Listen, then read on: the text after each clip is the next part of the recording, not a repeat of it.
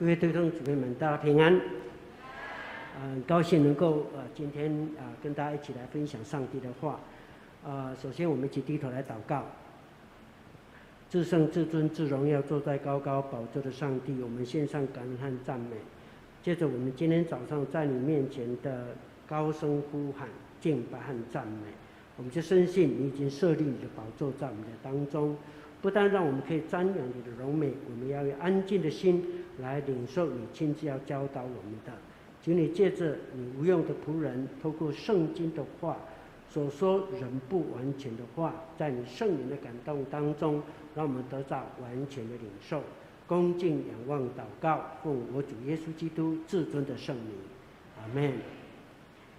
啊、今天我想要透过呃刚刚所读的四段的经文，用同心合意跟大家一起来分享。啊，我大概分成啊四大点跟大家一起来分享。首先要谈到僵持不下的僵持不下的教会呃例证。第二个是从以佛所书来看建造教会的蓝图。第三，从参与教会建造者应该有怎样的认知。最后要讲一个故事，贝拉铁非的由来，来做结束。这是上跟大家分享的主要的 outline 是这样。首先，我们先来看，呃，一个僵持不下的教会案例到底是什么呢？有一间规模不算小的教会，但是正正渐在渐渐在衰微中。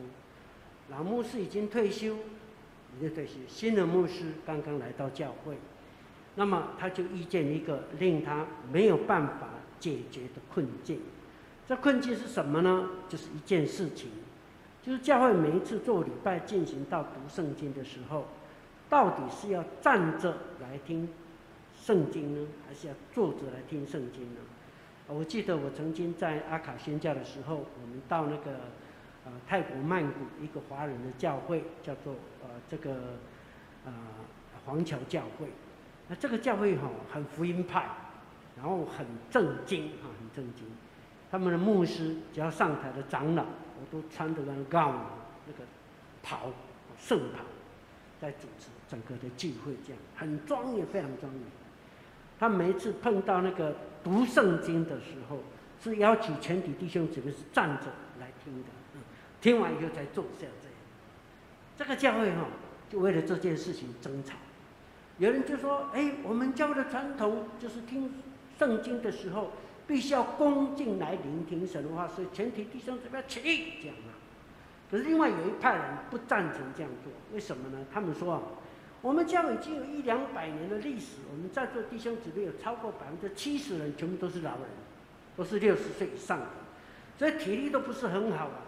有的时候牧师写的圣经很长，让那些年老的弟兄姊妹站着很久，其实不是那么恰当的啊，脚会酸啊。其实坐着听就可以，为什么？因为敬拜上帝是要用心灵和诚实，对吗？所以只要心道比较重要啊，站着坐着其实是不重要的，只要恭听神的话就行了。这样，所以他们主张为了体恤年长的弟兄姊妹，所以应该是坐着听讲道，这才是我们教会的传统。两边的争执不休，开长执会不能决定，没有办法决定。开小会也不能决定，开会员大会也不能决定，怎么办？争吵不休，僵持不下，怎么办？后来年轻人们就想到了啊，对，还有一个人可以做我们的审判官，谁呀？刚刚退休的老牧师。我们问他，讲到教会的传统，老牧师最清楚了，对不对？有谁会比老牧师更清楚呢？因为他这个教会牧会已经超过五十年，他最清楚。我们大家来问他。小会长执通过以后，全体长执全部到达老牧师的家里去去拜访他。那到达以后呢，老牧师好好接待大家，然后呢就要听他们的意见。哇，他们就开始争来争去。哎，这个牧师啊啊，我们做礼拜的时候啊，听上帝话语的时候，听圣经的时候，是要站着，对不对？这是我们教传统。那边说不是，是坐着是我们的传统。哇，争来争去，争吵不休，争了很久。你知道老牧师哈年纪大了，什么东西不行啊？眼力不行，还有什么？听力不行，听力不行。他说：“你们在说什么？对呀，我们教传统是什么呢？是站着呢，还是坐着呢？哦，吵吵吵吵很久，吵到最后，就问牧师，请牧师要做决定。牧师啊，到底什么是我们教会的传统？你知道老牧师怎么回答吗？哦，我们教传统，对对对对，刚刚这样吵来吵去，就是我们教会的传统。刚刚你们这样吵来吵去，就是我们教会的传统。我们的传统不是什么读圣经的，是站着坐着，不是，是吵来吵去，是我们教会的传统。请问这样的教会会复兴吗？有同心合意吗？不可能的，不可能。所以这个叫正在走下坡当中。我要插播一件事情，是昨天刚刚发生活生生的见证。呃，昨天我一大早按照我自己个人过去呃的生活习惯，早上呢四点二十分起床，我四点半刷洗完毕，就坐在我的书桌前享受我的读经灵修生活，很高兴。然后一看呢，已经经过了一个钟头，那么五点半，我心里想，今天我们弟兄赞美操是第一次练习，所以我应该要早一点到场。所以呢，五点半我就打包好。好了以后呢，骑了我的摩托车就，啊、呃，半个钟头来到教会，开了门进的叶牧师的办公室，然后我再看我的手机，我不看手机，还一看手机，我吓一跳。第一，昨天晚上十一点的时候，叶牧师打电话告诉我说，有一个弟兄呢，现在很危急，是在，呃，呃，即将面呃临终的状态，请你心里预备心，因为我现在确诊不能够出勤。所以呢，万一这个弟兄走了以后，请麻烦牧师来协助家属。家属，我竟然不知道，我竟然不知道。然后呢，再看下去，糟糕，又接到电话，家属打电话来，今天早上四点五十分打电话来，他说，我先生在今天早上四点四十七分已经蒙主恩召。我吓死了，赶快把手机一收，简单打包一下，骑着摩托车赶快。要往三种的方向闯去，我飙车，一边飙车，心里很紧张。我一打盘算，哇，我到三种去，还要经过半个钟头以上，算来算去，我 delay 了一个半钟头。为什么？按照我过去的自我要求，如果家属家里有人发生这种重大事情的时候，接到电话，原则上半个钟头内要到达，这是我的标准。我算一算，我这样要超过一个半钟头才可以到达，我心里非常自责。我发现我的服饰螺丝已经松了，我心里非常自责。为什么我自责？为什么会变成这样？我发现我太自私了。为什么？几件事情。第一，二零二零年以后，我开始啊、有几个动作改变了。第一，我睡我早诶、晚上睡觉是。九点到十点之间上床睡觉，我提早睡觉。然后呢，我的手机不再看，放在我的呃怎么讲枕头边，以前都是放在枕头边呢，随时可以接电话。所以因为这样，我漏掉了夜幕师的电话。第二个，我把手机放哪里了？放在我的书桌上去充电，变成这种习惯。所以呢，我没有接到电话，我螺丝松了，我非常自责。一边飙车，一边悔改。我发现我太自私了。我为什么只顾我自己的定律？我忽略了我现在应该做的关怀工作。我就想到一件事情：今天我要讲到，我已经准备好我的讲章了。我就是要讲刚刚那个例子。我们的教会传统是什么？原来就是要吵吵闹闹，对不对？刚刚那个例子是这样，我就想到我自己，那我的传统是什么？我过去的传统，我想一想，我过去的是什么？就是反省啊，因为我是牧师嘛，我必须要以身作则啊。所以我的传统过去是反省，可是我今天发生这件事，我竟然我的反省是这样的疏忽，我好难过。我真的很难过。我如何跟中山教育全体的牧师长子弟兄姊妹一起同心合意呢？我的螺丝松了。我不知道我们在座每一位弟兄姊妹，你们的传统是什么？我不知道，只有你自己知道。你要不要常常好好去反省，我的传统是什么？跟教会的同心合意有没有分离？我们要想这件事情。今天我们要透过刚刚所读的这段的经文里面，要跟大家想的这个主题叫做同心合意。其中有一段的经文二师姐这样讲说：“你们学的基督却不是这样，这样是怎样呢？不是像刚刚的争吵不休那个教会，也不是像我刚刚讲的，我的服饰已经松了，我更多爱自己，我爱弟兄姊妹的心已经越来越软弱了。如果你学的基督，就不会这样。”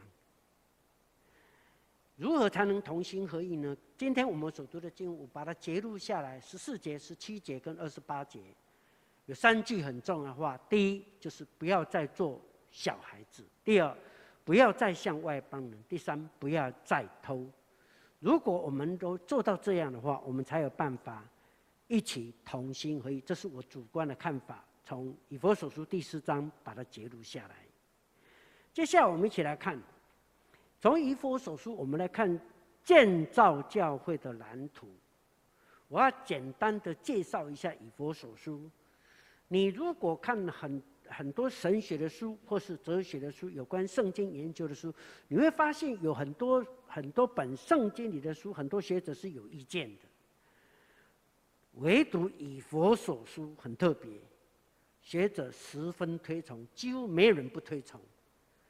你只要说得上名字的，一谈到以佛所书，他们都十分推崇，至少可以归纳成三个部分。有人说，以弗所书就是保罗第三层天的书；也有人说，它是新约思想当中的最高境界；也有人说，它是新约的约书亚记。总而言之，就是把读者，只要你读以弗所书的人，以弗所书可以把你带进荣耀的教会里面。你就可以发现它的重要性。这个荣耀教不就正是我们今天在座每一位弟兄姊妹，我们所努力想要建造中山教会的蓝图吗？是的，我们希望我们的教会成为荣耀的教会。到底以弗所书所规划荣耀教会是怎样呢？我们来看以弗所书的内容，它大概可以分成两大段，一共有六章，正好切成一半，切成一半。前面三章提到在天的生活，下面三章从第四章到第六章讲到在地的生活，也就是教义跟实践互相搭配。如果一个信耶稣的人，已经信的耶稣，决定信耶稣的人，他就要很清楚知道，他要过属天的生活，也要过属地的生活，过属地的生活。要知道，他在地如天。当他在过属天生活灵修的时候，他不忘记要把他所灵修、所读到的、所领会的、所经历的，要在实际的生活里头把它彰显出来，来为主做见证。两大部分，第一大部分信主了以后。你如何过属天的生活？你必须知道，你有属灵的福气、属灵的智慧、属灵的地位跟属灵的身体。那么属地在地的生活呢，就是有教会的生活、个人生活、跟家庭的生活以及征战的生活。这是一个蓝图，很清楚的摆在我们的面前。可是呢，整个的关键，如何把这个荣耀的教会建造起来呢？那个最根本基础的重点在哪里呢？整体的基础关键在哪里呢？就是这个个人的生活，因为一个团体是由每一个个人所组织起来，对不对？啊，每一个团体都是一样，包括教会，教会是每一个重生得救的基督徒共同聚集在一起所成立的啊。所以个人如果出了问题，就会变成全体的问题。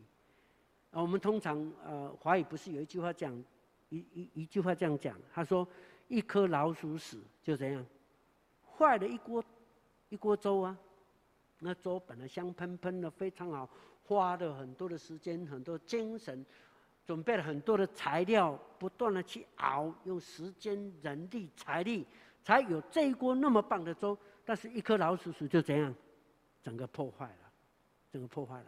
所以，个人的生活是建造荣耀教会很基础的。很基础的关键因素，所以我们要来看看个人生活。所以也就是刚刚我们所提起的，要同心合意。如何同心合意？就是每一个个人的生活，我们必须要特别的关注。既然是如此，参与教会建造者，就是你我每一个基督徒，我们没有一个人啊卸得了这个责任。只要你信了耶稣基督。你来到教会，你就是教会的参与者，不管是有形的、无形的，只要你是一份子，你就在参与建造。无论是有形的、无形的，都包含在里面哦，都包含在里面。因此，我们必须要有基本的认知。如果没有了基本的认知，我们可能不是成为一个建造者，可能很可能成为一个破坏者。到底我们要怎么做呢？刚刚已经提到，第一个。不要再做小孩子，不要做小孩子，因为小孩子容易中了人的计谋和手法高明的骗术，轻易的被偏差的时尚流行所摇动。结果是什么呢？信心飘来飘去，摇摆不定，任啊、任意随从。我举两个例子，哈哈，举两个例子，你就知道说为什么我们在教会里面服侍上帝，成为教会蓝图的建造者，不能够。做小孩子的主要原因有两个，有两个。我们通常讲说，这圣经讲说不再做小孩子哦，不是说不要像小孩子，换句说，要像小孩子的单纯、可爱、善良，这不用讲。做小孩子是怎样呢？就是小孩子的，嗯，不良的习性。我举两个，你就知道我要讲的意思。为什么把他说不要再做小孩子呢？第一个，我举一个例子讲啊。有一天呢、上课的时候，突然间，那个钟声响了，下课了，哇，好高兴呢、上厕所了，上厕所，玩的玩。突然间有三个小朋友，同班同学，好朋友就聚在一起，就聊天聊起来，哇，讲来讲去，讲得很高兴。突然间有一个就这样讲，你知道吗？我爸爸最伟大的了，你知道吗？你们爸爸绝对不会像我爸爸那么伟大。他说：“为什么？因为刚刚走出去的那个老师是我爸爸。你看，上课的时候他说不准讲话，大家不敢讲话。再起立就全部起立，说什么就什么，大家都听他的，对不对？说我爸爸最伟大，那你爸爸哪有什么伟大？第二个就抗议啊。他说哼，你爸爸算什么？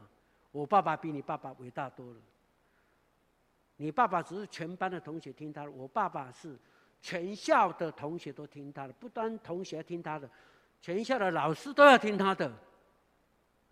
啊，你爸爸干什么？我爸是这个学校的校长啊。啊，第三个更不服气，啊，你爸爸哪有算伟大？我爸爸更伟大，因为我爸爸不敲钟不能上课，不能下课，连校长都要听他，因为我爸爸负责敲钟的工友。啊、，OK 你知道这个小朋友这个特性是什么？他也讲说变气片，我不知道你懂意思吗？我我也不知道怎么去形容他哈，变气片，就是他要争老大，看谁比较厉害，有没有？拼谁比较厉害？我要告诉大家，参与教会建造人，不可以拼这种什么血气，不要拼血气，不是拼谁比较厉害了。不是逞口舌之勇，不是这样。这是第一个。教会很怕大家都在拼这个，那就，哎，大家想要做长老，想要做执事，想要抓权，对不对？很可怕的，这是很可怕的。这是第一件事情。第二件事，小孩子有什么特色呢？有一群小朋友啊，他们一起哦，同心合意在盖城堡，你知道吗？哇，很努力在沙滩上盖城堡，哈，沙滩上盖城堡，哦，很努力哦，盖的都快好了。一边盖就一边聊天，聊得很高兴。哇，城堡都快盖好了。突然间聊一聊，有一个人就生气了，不高兴，不知道哪一句话得罪了他，很不高兴，他就很生气的站起来，就说：“从今以后，我再不要跟你们一起玩了。”然后呢，两只脚就把那个城堡噼里啪啦噼里啪踢一踢，全部城堡全部毁一旦，花了很多的时间，突然间全部都没有了。你知道这个动作叫做什么？它也叫做“塞性德”，耍脾气。耍脾气，小朋友会不会耍脾气？我记得我以前小时候也常常耍脾气呀，耍脾气。你叫我这样做，我就偏偏不这样做；你你叫我不要做，我偏偏就去做，有没有？耍脾气，耍脾气。教会的建造者最怕的就这两件事情：变气骗、塞性德，千万不行。若是这样。教会的建造一定不能成功，荣耀的教会遥遥无期。这是第一个。第二个，如何解决这个问题呢？对的，不好意思啊，如何解？如何不要变成像小孩子这个样子，塞性的啊，变气片？怎样才不会呢？很简单，唯一的良方就是连以耶稣基督，凡事长进。你知道吗？台语有句话讲这样讲。一个家庭乱糟糟啊，一个家庭乱七八糟。我家中没大人，有没有？你听过这句话吗？好、吵来吵去，吵来吵去，为什么那么吵？哎呀，家中无大人，家中没有大人。我们教会大人是谁？耶稣基督就是我们的大人。耶稣基督是我们的大人。你看耶稣基督耍过脾气没有？你看过耶稣基督跟你变气皮不？没有呢。他为你我每一个人钉在十字架上，流出宝血，很有长大成熟的样子。你看路加福音怎么形容耶稣基督成长？他说耶稣的智慧和身量，并神和人爱他的心都怎样？一起增长。一起增长，OK。我们看第二个，不要再像外邦人，什么意思？就是现在不是外邦人嘛，但是你做出来的表现给人感觉好像外邦人嘛，是不是？我信了耶稣，应当就不再是外邦人了。我信主了嘛，应该不是外邦人了。那为什么我现在还去做外邦的事情？因为我没有改变呢，我没有改变呢，我没有改变呢。啊，为什么我没有改变？只有两个原因。第一个就是你无知，你无知。为什么会无知？因为叫你上慕道班，你不肯上；叫你灵修，你不肯灵修；叫你学习祷告，你不肯学习祷告。所以呢，你就对真理模糊不清楚。就叫做无知。从真理的角度来看，你无知，你不知道，你不知道道理在哪里，你不知道什么是真理，你不清楚，你无知，所以你的行事为人就不照着真理而行，就像外邦人了嘛，对不对？你若照真理来行，会像外邦吗？就不像外邦人了，对不对？就会过圣洁的生活等等，那不用去形容，大家都很了解的，是因为你无知。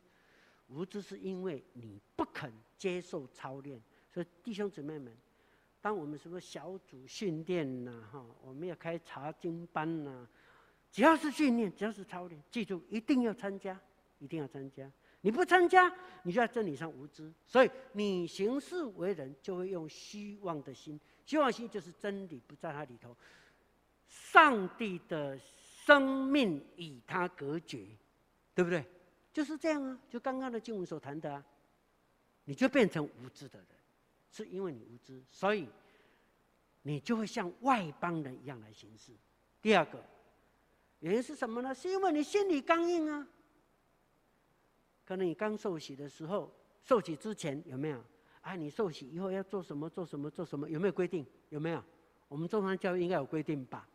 我知道叶牧师都曾经把那个那个整个规定我都看过啊。要准要要要守主日，要实要执行十分之一奉献，要接受操练，上哎要接受门徒训练，要怎样怎样怎样，有没有好几条？有没有规定？有啊。啊有没有做？啊为什么不做？就不顺服？为什么？心里刚硬。提醒一次不听，再提醒一次又不听，三次、四次、五次都不听，啊，就几次就知道硬到什么程度，对不对？你知道那刚硬的字原文里面意思是什么？就是那个骨头哈，骨头跟骨头之间连接的地方已经僵硬的，正好我的手就是这样。大家不知道晓不晓得我残障啊？我的这个关节是不能动的。其实。我的这个骨头的关节的部分是比我的骨头更硬，那个叫刚硬，用的字是这样，像什么呢？像金刚钻一样这么硬。一个人心里如果刚硬，他然行事为人就像外邦人，把原来的习性带进他的基督徒生活的当中，他的心不肯接受真理，不肯被要求。一个不肯被要求的人，就不可能进步，他的灵程仍然原地踏步，很可能不止他原地踏步，很可能又倒退了，因为不进则退嘛。这样的人当然行事就跟外邦人一样啊。如果这样的结果，会有两会有一个结果，就是圣圣经所说的，他会形成一种生命的状态，那叫做丧尽天良。他什么事都都敢做，如果是这样，他不但不怕人，他也不怕上帝，你知道吗？这是很可怕的。对不起，接下来我们来看第三个，不要再偷。经文里面是这样告诉我们的：从前偷窃的，不要再偷。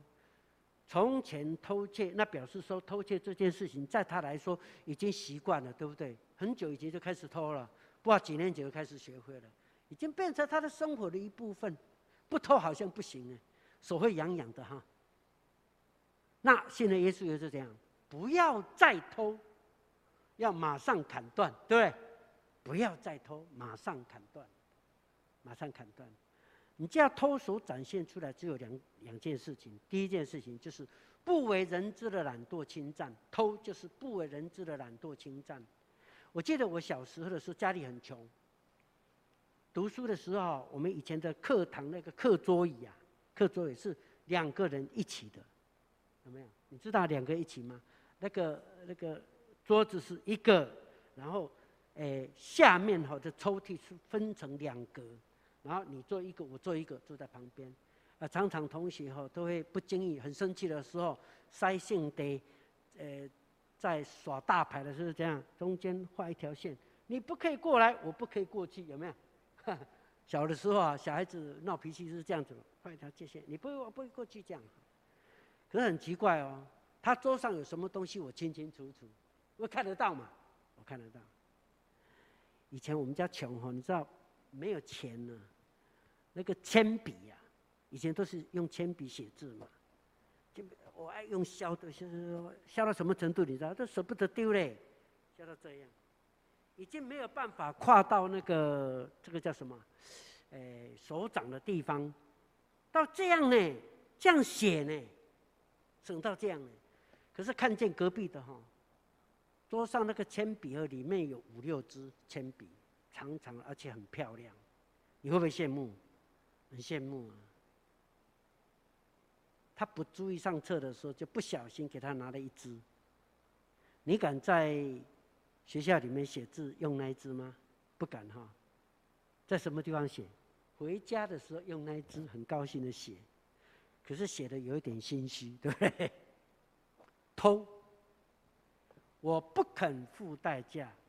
我用很懒惰的方式去侵占别人已经拥有的东西，让别人的东西变成我的东西，这个叫偷，而且不让对方知道，也不让别人知道。他以为没有人知道，事实上我知道，你自己知道，还有谁知道？上帝知道啊，上帝知道。对方会不会知道？会知道，因为我少了一支铅笔，我知道，会是谁拿的？一定我隔壁那个家伙，不就知道了？不为人知的懒惰侵占。第二个是最可怕的，很可能是专好不正经的能力。你知道偷，刚不是讲说偷久了会怎样？习惯哦，而且越偷技术会怎样？越来越好。你有没有作弊过？我作弊过呢。作弊的步数很多。我们以前的作弊是不像现在那么高明。我们以前是这样子，抄小纸条，对不对？然后呢，放在手里，或是放在哪里这样藏起来，这样哈。啊，有时候有一次，我看在一个同学很厉害，因为老师也都知道你怎么。你你怎么作弊的？所以哈、他用一个什么橡皮圈，不知道怎么弄的，那个东西这一拉，哎，他就跑出来；一放，他就收进去。哦，我发现好厉害哦，大家都很佩服，怎么那么厉害？一拉，哎，就出来，抄抄抄，看见老师来，一放，哎，他就收进里面去。哇，好厉害哦，技术很棒。久了以后，你会发现一件事情。他所喜好的都不是正经的事情，都是不正经的事情，越来越厉害，越来越厉害，叫做专好不正经的能力。他喜欢这样，因为他觉得这样好快乐。你看，我都有能力呀、啊，都有能力呀、啊。OK，可是圣经保罗却告诉我们说：从前偷窃的不要再偷，总要劳力。亲手做正经事，这里面有两件事情。第一个就是总要劳力，总要劳力，勤奋，哎，勤奋劳动，你就是要动，要出力，要出汗，要付代价。嗯、现在是一个老人的时代。最近哈，我因为我。以前曾经在马偕上班十五年，我们都学会一件事情。哦，后来我才醒过来，原来老人家的笔不能叫他说什么都不动。当大家那个冲边边了，我告诉你，有一天他就死得很快。为什么？等一下脚就没有力气，因为一直都没有走，脚就没有力气；手一直都不动，手就越来越没有力气，因为你都一直喂他嘛。哎呀，啊，你的多眠床哈，啊，唔通背起来要足危险的呢。这样哈，他也不会起床。那。诶，什么？诶，伸手，诶，茶来张口，饭来伸手，有没有哈？什么都不做，他就手越来越萎缩，脚也越来萎缩，那就死得很快。所以要勤奋，总要劳力，勤奋劳动，一定要劳动。还有要亲手做正经事，亲手做正亲，要亲力亲为。去做正经事，不假手他人，你要做和上帝心意的事情。如果是这样，你就会蒙福，就会有余，因为你努力嘛，勤奋嘛，勤奋就没有停止工作啊，一直不断工作，赚一块，赚两块，赚三块，一直累积，一直累积。有一天，你不但自己可以养活自己，而且可以有余。可是保罗告诉我们说。我们的观念不是有余，不是为了要积蓄，不是让银行的数字越来越多啊，不是让自己的房子越来越多，不是这样。他说有要干嘛？新的看法就是要分给谁？分给那缺少的人。说为了你的有余，那个余是为了要帮助软弱人。在正好符合圣经里面，旧约圣经到处都在讲这件事情。在律法书里面说得很清楚，你们割麦子的时候，记住哦，那个田埂边不要割，掉的不要去捡，让什么？让那个穷人，让那个寡妇，让那个孤儿去捡。你们如果摘葡萄的时候，或者摘橄榄树的时候，记住不要摘光，不要摘光，要留给那些需要的人。我们要不要也一样，能够帮助那些需要的人？这样，你就是在参与上帝教会、荣耀教会的建造，啊，就是就是这样哈，要供给他所需要的。总而言之，参与教会建造者必须谨记三件事情：要在基督里不断的成长，要长大成熟，要长大成熟，不能老是做小孩子，慢慢长大，慢慢成熟。不可成为教会成长的拦阻，不可以做外邦人，不可以惹事，不可以滋事。第三个，按着从上帝所领受的恩赐，尽心来侍奉上帝，不要再偷。上帝的时间不要偷，上帝的钱不要偷。凡属上帝的都归还给他，该圣洁的要圣洁，因为这是属上帝的。我们不是属自己，我们属上帝的身体，所以你要过圣洁的生活。我想这我不用重复提太多。我们就知道，若是如此，我们就是共同在参与荣耀教会的建造里面。记住，这一切都是要在学基督，在学基督的情境之下，我们就不会再像小孩子，不会像外邦人，不会再偷。愿上帝帮助我们。最后，我想讲这个例子来做我的结束。嗯，有一天啊，我们。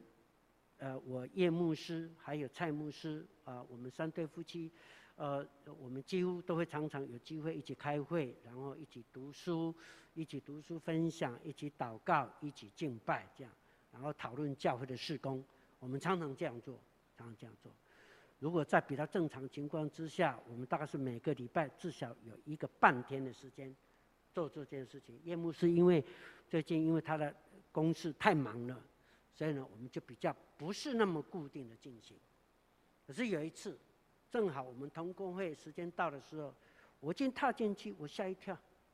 叶牧师说：“我们今天呢，特我们今天这个同工会啊，做什么呢？看 NBA，因为决赛，有决赛哈，哇，很精彩，我高兴不愿意看呢。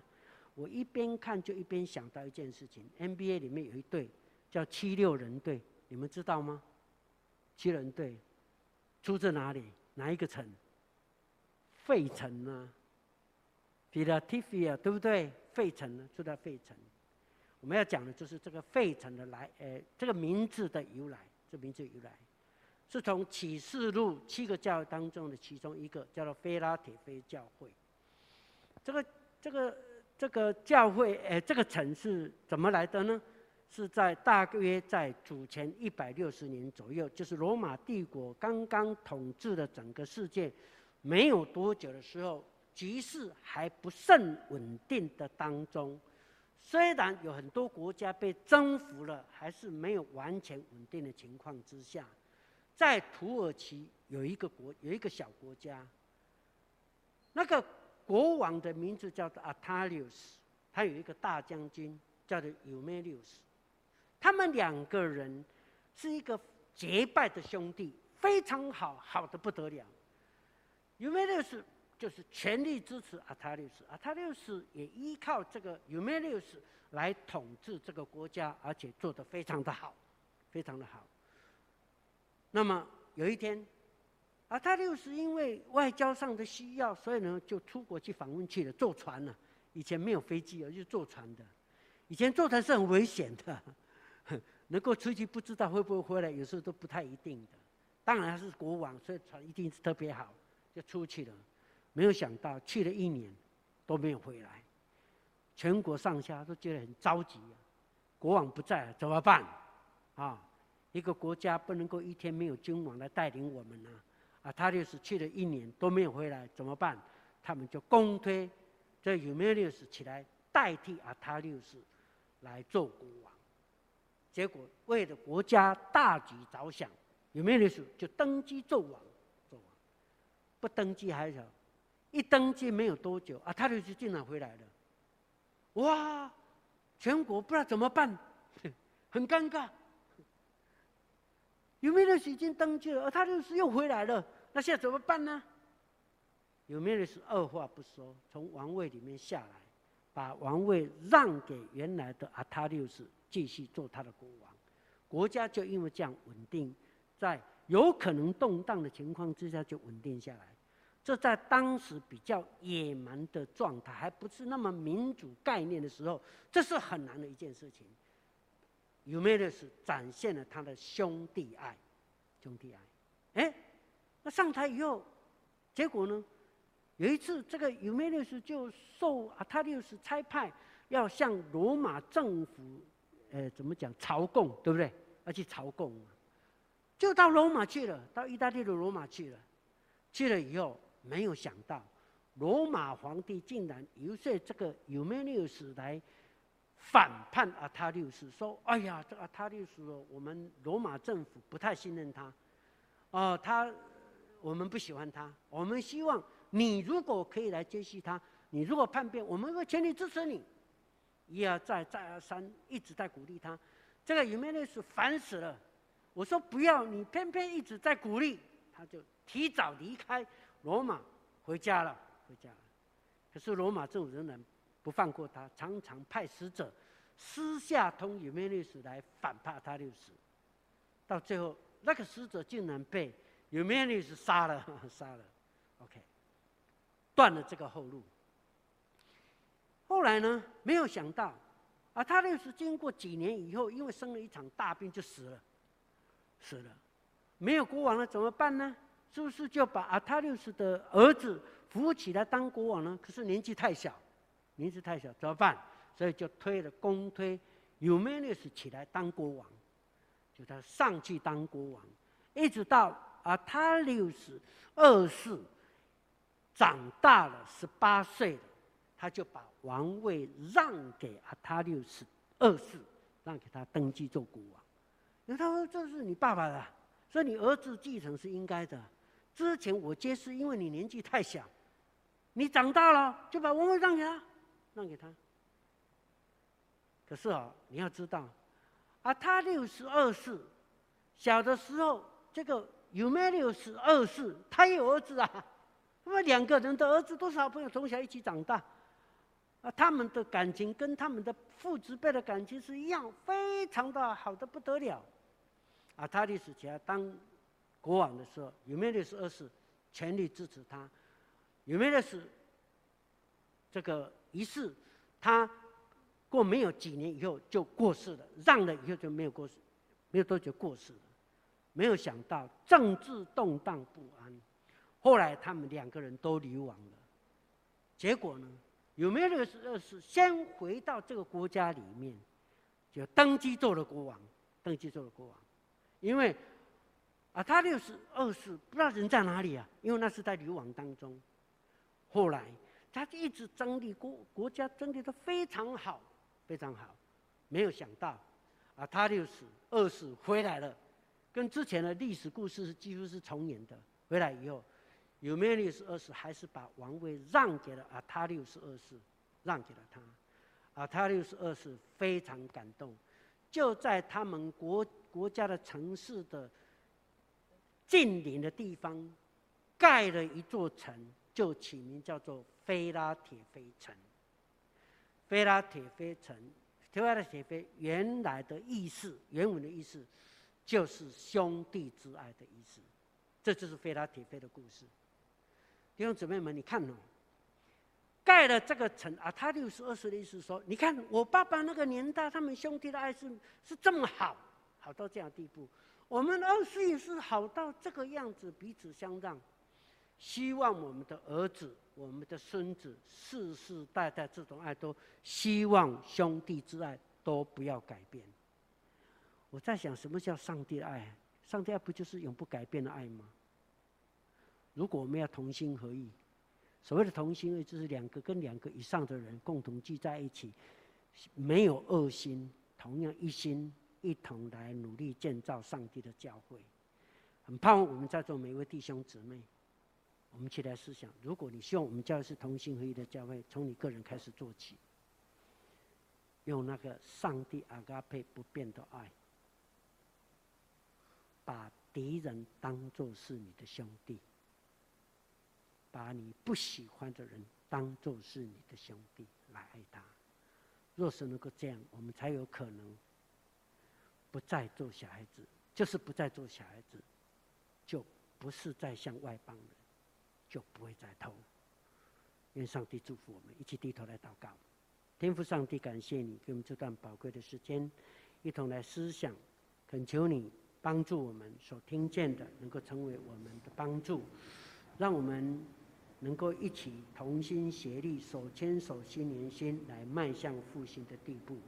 愿主祝福我们，深信借着众弟兄姊妹的同心合意，你要复兴这个教会，就在这些年间，让我们可以荣耀你的圣名。感谢祷告，靠耶稣基督的名求，阿门。阿门。